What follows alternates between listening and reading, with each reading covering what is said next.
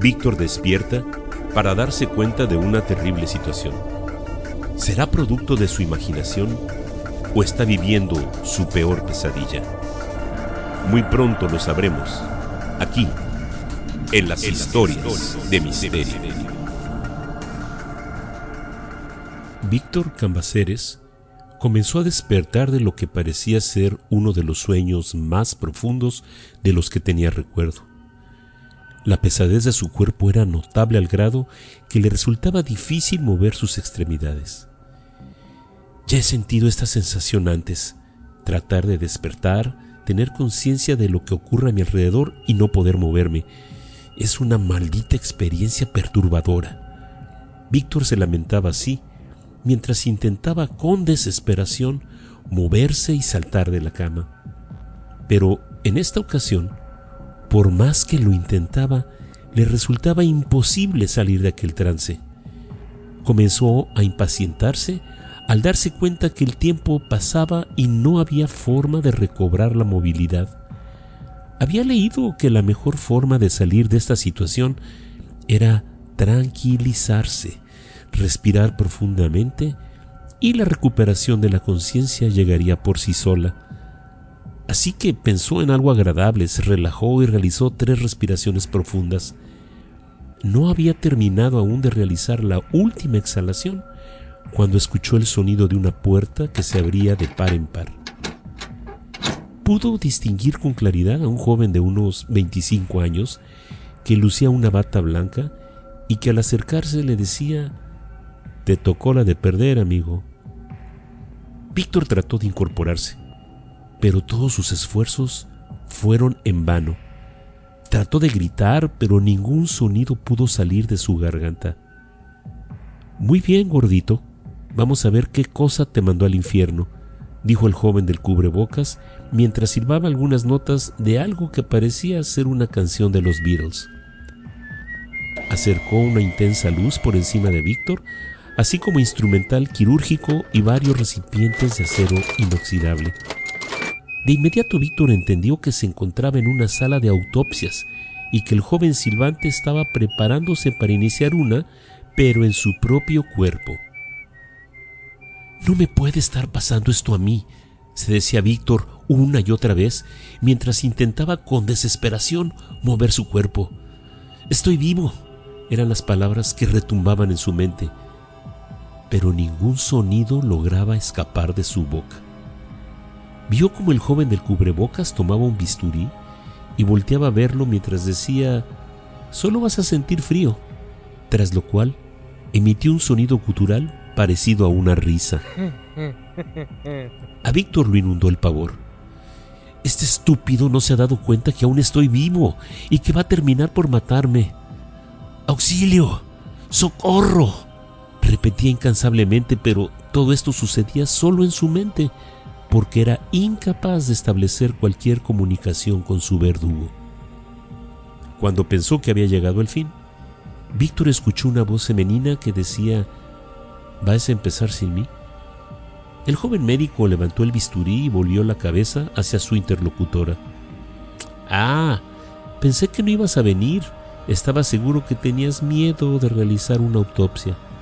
Gordito, mira, te presento a María, la chica más guapa de la Facultad de Medicina.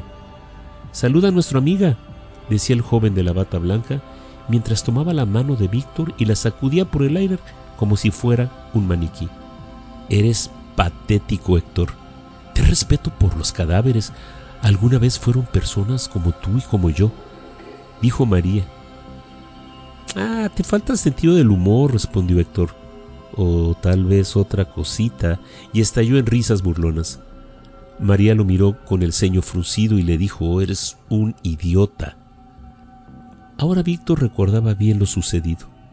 En su afán por superar sus traumas y vicios, había seguido el consejo de uno de sus mejores amigos respecto a vivir la experiencia de la ayahuasca, esa bebida sudamericana hecha a base de hierbas que supuestamente te lleva a vivir a otro plano dimensional. Recordaba haber contratado los servicios de un experto chamán y haber bebido el amargo té. Después de vomitar y ver seres monstruosos a su alrededor, no recordaba nada más, y ahora estaba ahí, tendido en la morgue y a punto de ser disectado por un practicante de medicina. Víctor podía ver al joven de la bata blanca y a su compañera María descubrir su cuerpo y tomar algunas fotografías.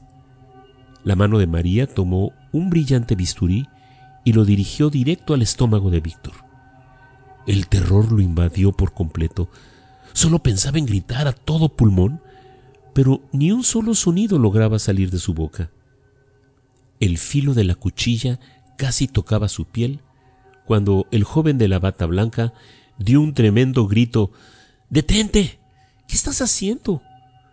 María dio un salto y soltó el bisturí de entre sus manos. Carajo, María, así no se hace una autopsia, le dijo con enfado su compañero de trabajo. Tienes que cortar en forma de Y, comenzando desde los hombros.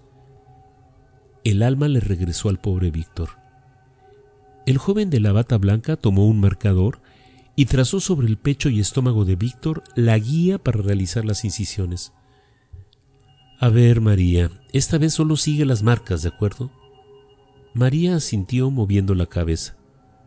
Tomó de nuevo el bisturí y con mano temblorosa lo dirigió hacia el pecho de Víctor.